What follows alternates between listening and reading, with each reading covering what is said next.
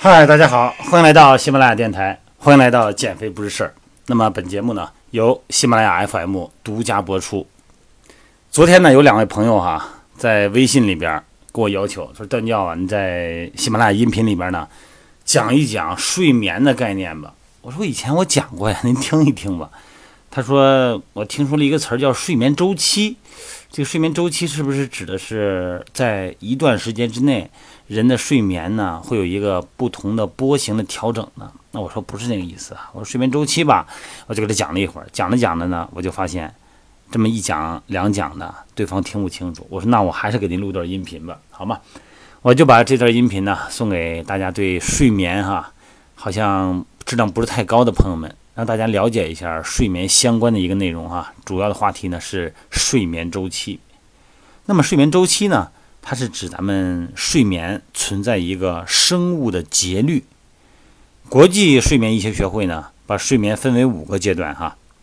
那么大约在九十到一百分钟的时间内，经历一个不同的阶段。那么随着人们生活节奏的加快呢？睡眠问题呢，呃，真的是越来越多受到影响，也受到关注。所以说呢，咱们了解睡眠周期呢，有助于大家更好的生活和工作哈。咱们正常人的睡眠结构呢，分为两个时相啊，也就是非快速的睡眠的眼动阶段和快速的眼动的睡眠阶段。睡眠期就是眼珠的动，可以这样理解哈。那么交替一次称为一个睡眠周期，两种循环往复。那么通常呢，每晚上呢会有四到五个睡眠周期。那么每个周期呢是九十到一百分钟左右哈。咱们人类啊，呃，不同年龄的睡眠时间不一样。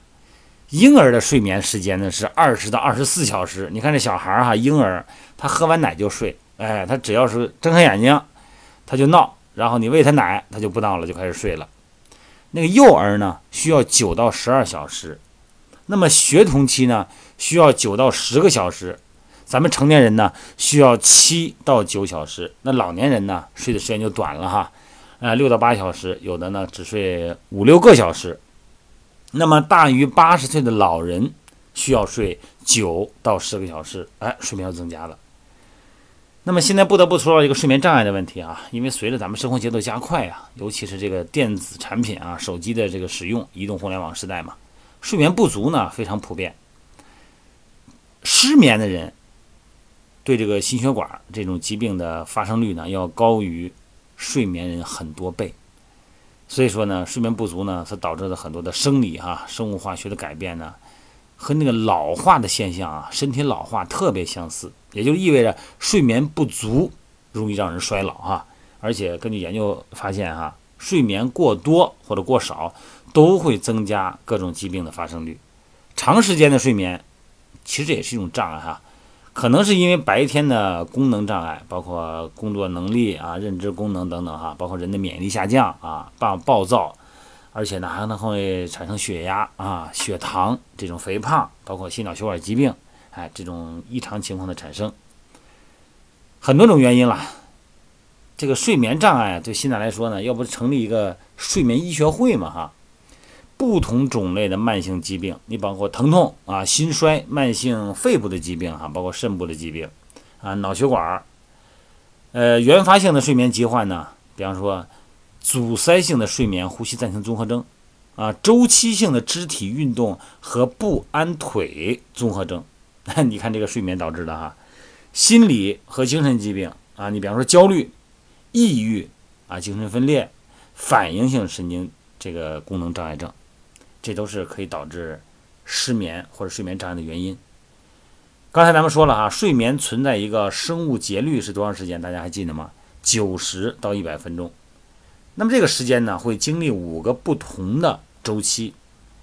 一般国际医学会呢，这个睡眠医学组织哈，把睡眠分为五个阶阶段啊：入睡期、浅睡期、熟睡期、深睡期、快速动眼期。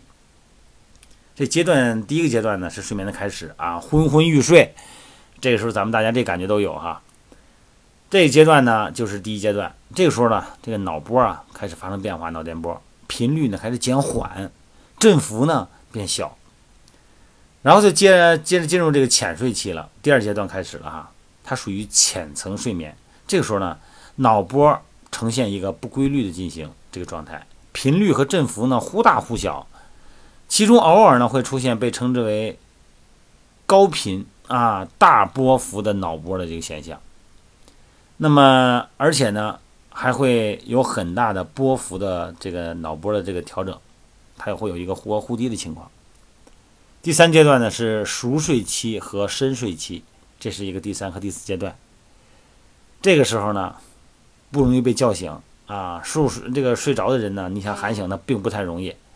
那么这个时候呢脑电波啊这个变化很大，频率呢只有每周每秒钟一到两周，但是振幅增幅比较大哈。呈现一个变化缓慢的曲线。这四个阶段的睡眠呢，共要经过六十到九十分钟，而且呢都不出现眼球快速跳动的现象，所以说这个时候呢又简称为非快速眼动睡眠。那么第五阶段呢，就是脑波迅速改变了，出现和清醒状态的时候脑波非常相似的高频率。低波幅的一个脑波，那么这个时候呢，会有一个比较特点的一个锯齿状的脑波，你看这变化很快，像锯齿一样嘛。那么睡眠者呢，通常会有翻身的动作，而且呢容易惊醒。那么这个时候似乎呢又进入了睡眠第一阶段的状态哈，但实际上呢是进入了一个被称之为快速眼动睡眠的这么一个睡眠阶段。所以说呢，这个时候除了脑波的改变以外呢。被测试的这个眼球啊，会呈现快速跳动的现象。如果这个时候你把他喊醒，大部分人呢都会告诉你我正在做梦呢。哎，有时候做梦的人眼动很明显啊。所以说呢，这个刚才描述这五个阶段呢，就是咱们不管是生理学家还是心理学家呢，都是通过这五个阶段来进行对人体啊，包括心理的一些理解和描述的。一般来说呢，合理的睡眠呢。七到九小时啊，每个人不一样哈。以前聊过，这个是有一个安全的睡眠的保证，用安全来形容睡眠质量一点都不过分哈。每天晚上睡七到九个小时，哎，这个而且呢睡眠质量很高。成年人入睡以后呢，首先是脑垂体增加分泌生长激素，促进细胞新陈代谢，让体力得到恢复，然后储存体能。咱们练肌肉的人呢，在生长激素作用下呢，会把我们有价值的营养素呢导向肌肉哈，啊，就长肌肉的时候，哎，就这时候哈。那么这个大概呢，嗯，一个整个过程是八十到九十分钟，属于身体的睡眠阶段哈。经过大量的数据显示，经常熬夜的人跟这个睡眠质量更高的人相比呢，早睡早起的人呢，精神压力小，精神健康程度高。啊，科学入睡的时间是一般，咱们说是十点半左右哈，半个小时或者一个小时以后呢，进入深层睡眠，而且在凌晨啊，就是说咱们说午夜吧，十二点到凌晨三点呢，是人体自然进入深度睡眠的最佳时间，这样才能保证第二天呢，咱们工作健身精神百倍哈。但是这个时间很多人还玩刷游戏呢，是吧？还玩游戏呢，刷屏呢。睡眠呢，在很大程度上呢，它是一种习惯。你说我这睡不好觉，它有时候是一种习惯啊。所以说呢，要保持一个好的睡眠习惯，要遵循睡眠的自然规律，这个呢是预防睡眠障碍的最好的办法。另外呢，还需要了解睡失眠的可能性哈，消除影响睡眠的因素。有的时候啊，你躺下以后你就害怕，说哎呀，今儿又得失眠。你别给自己这个东西心理暗示哈，要有自我的善意的调整，自我心理调节啊，想一些开心的事儿哈。然后呢，让听一些，呃，是白噪音，咱们以前聊过哈，也可以帮助你减缓这个睡眠障碍。规律作息呢，就是睡眠前你思想一定要放松啊，每天准时起床哈，包括节假日哈。那么卧床环境呢要舒适，你的这个这个空间哈，然后温度适宜。你看这现在天热吧，咱们温度别太凉了，也别太热，然后呢感觉很舒服，呃，避免强光啊和过强的噪声哈。每天适度的呢，要有一个。氧气的，通过有氧训练呢，来适合保持氧气的身体供应。你看很多的这个心理学家啊，包括一些医学家哈，为了睡睡眠的朋友们呢，提供了很多的思维啊，包括行为疗法、包括睡眠的限制哈。你看，咱们就说这个行为疗法吧，它主要适用于严重睡眠困难的这个病人，都称之为是病人了哈。目的呢，就是要重新建立卧室、床和睡眠的关系，来纠正入睡困难。要求这个严重失眠的患者呢，只有在有困意的时候才能上床，平时你别碰那个床，你别平时在床上围着哈，半靠着然后玩手机。平时不要碰那个床，等你有困意的时候再上那个床。那么上床十五到二十分钟之内，如果不能入睡，就要起床到其他房间去活动。那么等你有困意以后呢，再上床。也就是说，床给你一个行为暗示，这个就是你睡眠的一部分。平时呢，不要去碰它哈。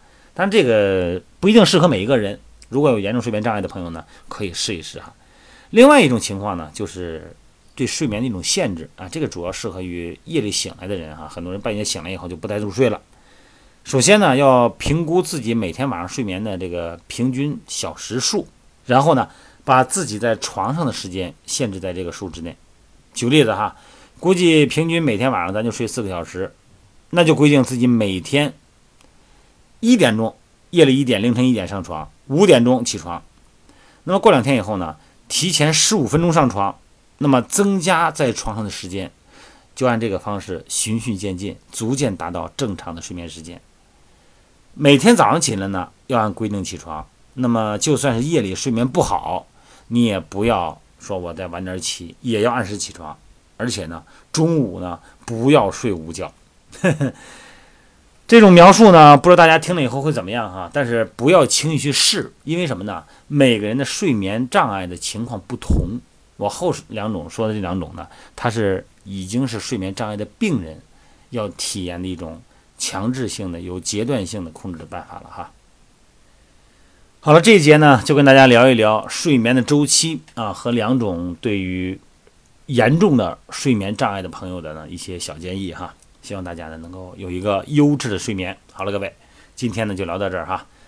每天的晚上的这个直播呢，要放到我的地坛体育馆的工作室进行了。那么希望大家有时间可以在直播里边跟我直面互动。好了，各位，咱们明天再见。